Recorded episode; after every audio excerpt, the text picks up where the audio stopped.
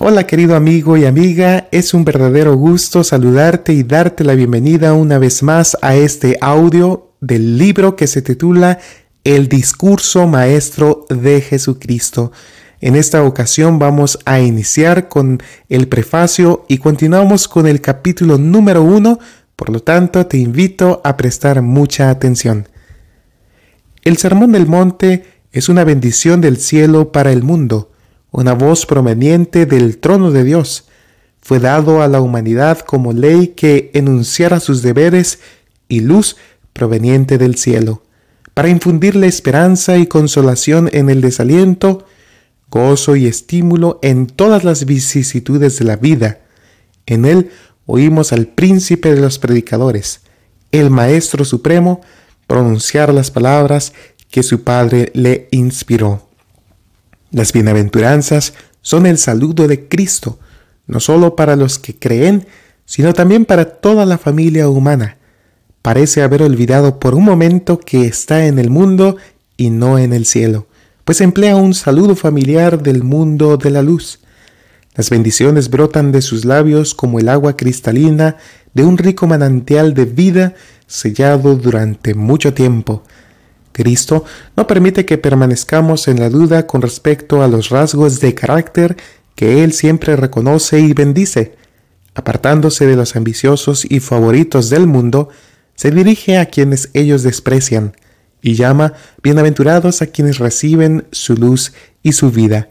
Abre sus brazos acogedores a los pobres de espíritu, a los mansos, a los humildes, a los acongojados, a los despreciados, a los perseguidos, y les dice, venid a mí, y yo os haré descansar.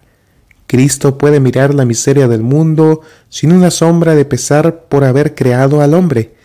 Ve en el corazón humano más que el pecado y la miseria. En su sabiduría y amor infinitos ve las posibilidades del hombre, las alturas que puede alcanzar. Sabe que aunque los seres humanos hayan abusado de sus misericordias y hayan destruido la dignidad que Dios les concediera, el Creador será glorificado con su redención. A través de los tiempos, las palabras dichas por Jesús desde la cumbre del monte de las bienaventuranzas conservarán su poder. Cada frase es una joya de verdad. Los principios enunciados en este discurso se aplican a todas las edades y a todas las clases sociales. Con energía divina, Cristo expresó su fe y esperanza al señalar como bienaventurados a un grupo tras otro por haber desarrollado un carácter justo. Al vivir la vida del dador de toda existencia, mediante la fe en Él, todos los hombres pueden alcanzar la norma establecida en sus palabras. Elena G. de White.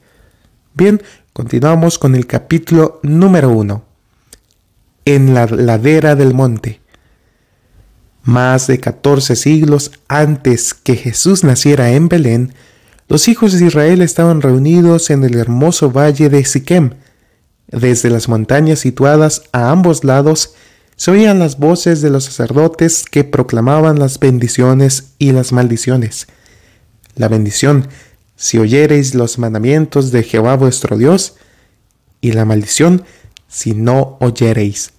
Por esto, el monte desde el cual procedieron las palabras de bendición llegó a conocerse como el monte de las bendiciones, mas no fue sobre Jericim donde se pronunciaran las palabras que llegaron como bendición para un mundo pecador y entristecido. No alcanzó Israel el alto ideal que se le había propuesto. Un ser distinto de Josué debía conducir a su pueblo al verdadero reposo de la fe. El monte de las bienaventuranzas no es Gerizim, sino aquel monte sin nombre junto al lago de Genezaret, donde Jesús dirigió las palabras de bendición a sus discípulos y a la multitud. Volvamos con los ojos de la imaginación a ese escenario y sentados con los discípulos en la ladera del monte, analicemos los pensamientos y sentimientos que llenaban sus corazones. Si comprendemos lo que significaban las palabras de Jesús para quienes las oyeron, podremos percibir en ellas nueva luz y belleza y podremos aprovechar sus lecciones más profundas. Cuando el Salvador principió su ministerio, el concepto que el pueblo tenía acerca del Mesías y de su obra era tal que inhabilitaba completamente al pueblo para recibirlo. El espíritu de verdadera devoción se había perdido en las tradiciones y el ritualismo, y las profecías eran interpretadas al antojo de corazones orgullosos y amantes del mundo. Los judíos no esperaban como salvador del pecado a aquel que iba a venir, sino como a un príncipe poderoso que sometería a todas las naciones a la supremacía del león de la tribu de Judá. En vano les había pedido Juan el Bautista, con la fuerza conmovedora de los profetas antiguos, que se arrepintiesen. En vano a orillas del Jordán había señalado a Jesús como Cordero de Dios que quita el pecado del mundo. Dios trataba de dirigir su atención a la profecía de Isaías con respecto al Salvador doliente, pero no quisieron oírlo. Si los maestros y caudillos de Israel se hubieran sometido a su gracia transformadora, Jesús los habría hecho embajadores suyos ante los hombres. Fue primeramente en Judea donde se proclamó la llegada del reino y se llamó al arrepentimiento. En el acto de expulsar del templo de Jerusalén a los que lo profanaban, Jesús anunció que era el Mesías, el que limpiaría el alma de la contaminación del pecado y haría de su pueblo un templo consagrado a Dios. Pero los caudillos judíos no quisieron humillarse para recibir al humilde maestro de Nazaret. Durante su segunda visita a Jerusalén, fue emplazado ante el Sanedrín y únicamente el temor al pueblo impidió que procuraran quitarle la vida los dignatarios que lo constituían. Fue entonces cuando después de salir de Judea, principió Cristo su ministerio en Galilea. Allí prosiguió su obra algunos meses antes de predicar el Sermón del Monte.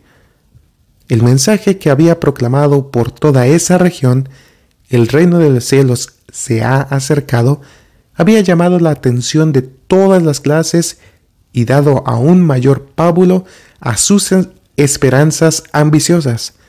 La fama del nuevo maestro había superado los confines de Palestina y a pesar de la actitud asumida por la jerarquía, se había difundido mucho el sentimiento de que tal vez fuera el libertador que habían esperado. Grandes multitudes seguían los pasos de Jesús y el entusiasmo popular era grande. Había llegado el momento en que los discípulos que estaban más estrechamente relacionados con Cristo debían unirse más directamente en su obra, para que estas vastas muchedumbres no quedaran abandonadas como ovejas sin pastor. Algunos de esos discípulos se habían vinculado con Cristo al principio de su ministerio y los doce vivían casi todos asociados entre sí como miembros de la familia de Jesús. No obstante, engañados también por las enseñanzas de los rabinos, esperaban, como todo el pueblo, un reino terrenal. No podían comprender las acciones de Jesús, ya los había dejado perplejos y turbados el que no hiciese esfuerzo alguno por fortalecer su causa, obteniendo el apoyo de sacerdotes y rabinos, y porque nada había hecho para establecer su autoridad como rey de esta tierra. Todavía había que hacer una gran obra en favor de estos discípulos antes que estuviesen preparados para la sagrada responsabilidad que les incumbiría cuando Jesús ascendiera al cielo. Habían respondido, sin embargo, al amor de Cristo y aunque eran tardos de corazón para creer, Jesús vio en ellos a personas a quienes podía enseñar y disciplinar para su gran obra. Y ahora que habían estado con él suficiente, tiempo como para afirmar hasta cierto punto su fe en el carácter divino de su misión, y el pueblo también había recibido pruebas incontrovertibles de su poder, quedaba expedito el camino para declarar los principios de su reino en forma tal que les ayudase a comprender su verdadero carácter. Solo sobre el monte cerca del mar de Galilea, Jesús había pasado la noche orando en favor de estos escogidos. Al amanecer, los llamó así y con palabras de oración y enseñanza puso las manos sobre sus cabezas para bendecirlos y apartarlos para la obra del Evangelio. Luego se dirigió con ellos a la orilla del mar, donde ya desde el alba había principiado a reunirse una gran multitud, además de las acostumbradas muchedumbres de los pueblos galileos, había gente de Judea y aún de Jerusalén, de Perea, de Decápolis, de Idumea, una región lejana situada al sur de, de Judea, y de Tiro y Sidón, ciudades fenicias en la costa del Mediterráneo. Oyendo cuán grandes cosas hacía, ellos habían venido para oírle y para ser sanados de sus enfermedades, porque poder salía de él y sanaba a todos. Como la estrecha playa no daba cabida, ni aun de pie, dentro del alcance de su voz, a todos los que deseaban oírlo, Jesús los condujo a la montaña, llegado que hubo a un espacio despejado de obstáculos que ofrecía un agradable lugar de reunión para la vasta asamblea, se sentó en la hierba y los discípulos y las multitudes siguieron su ejemplo. Presintiendo que podían esperar algo más de que lo acostumbrado, rodearon ahora estrechamente a su maestro.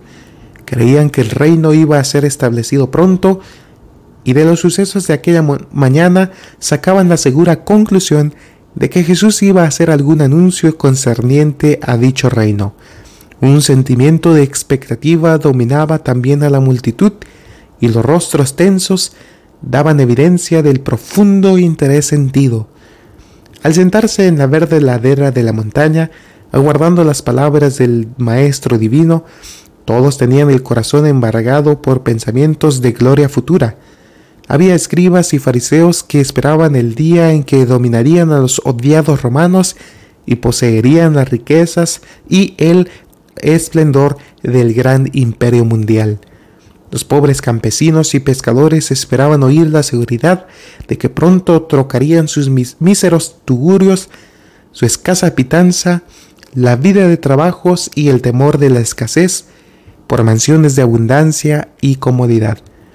En lugar del burdo vestido que los cubría de día y era también su cobertor por la noche, esperaban que Cristo les daría los ricos y costosos mantos de sus conquistadores.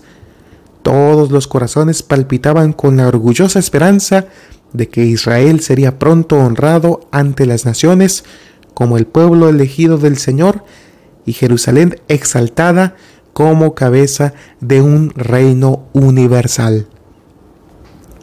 Bien, esto ha sido el capítulo número uno titulado En la ladera del monte. Ha sido una extraordinaria introducción a lo que el Señor pronto está por enseñar en ese gran monte. Como hemos leído, hay una gran expectativa sobre lo que Cristo está por pronunciar. La gente escucha atentamente esperando que Él pueda pronunciar lo que ellos quieren escuchar. Querido amigo y amiga, es una meditación para ti y para mí. Jesús quiere hablarnos cada día.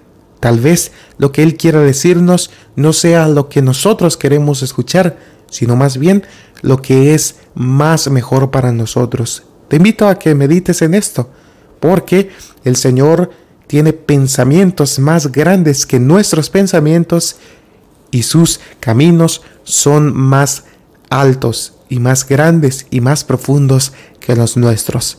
Por lo tanto, en esta ocasión te invito a que puedas prestar mucho cuidado a las hermosas enseñanzas que Cristo pronunciara sobre el Sermón del Monte a través de los próximos audios y aprendamos lo que el Señor quiere que nosotros aprendamos y apliquemos a nuestra vida práctica y cotidiana.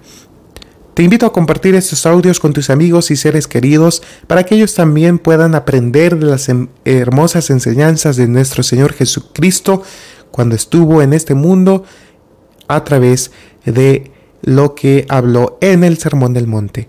Bendiciones y hasta la próxima.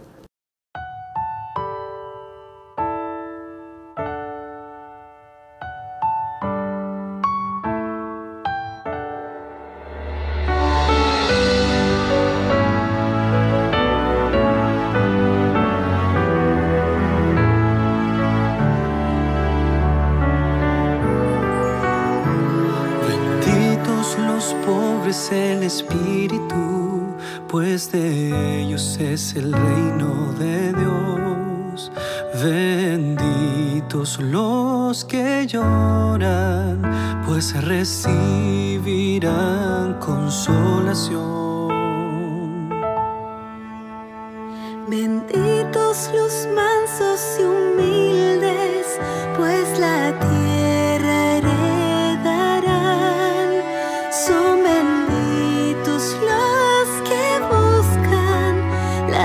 justicia,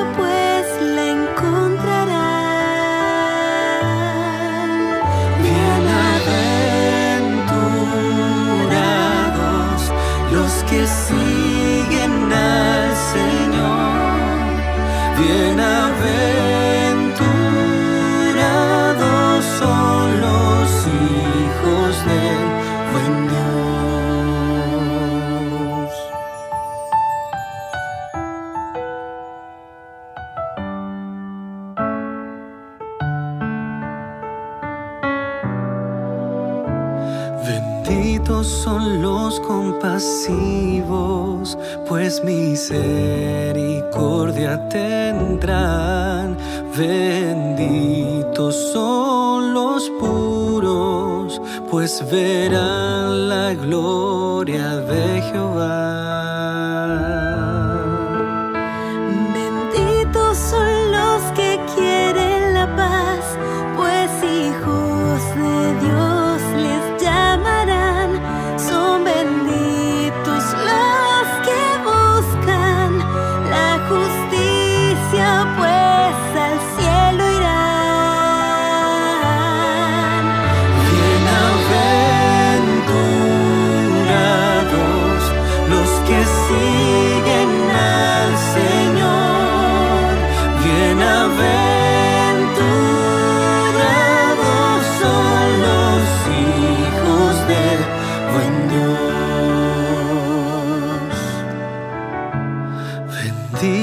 Son los perseguidos por la causa de Dios.